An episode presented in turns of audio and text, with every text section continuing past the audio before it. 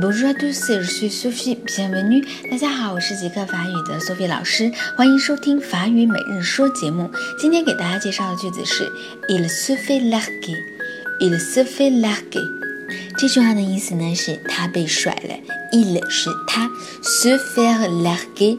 L A R G U E R，本意呢是松开、放开的意思，但是 s e f a i r l a r g 是一个短语，表示被甩了。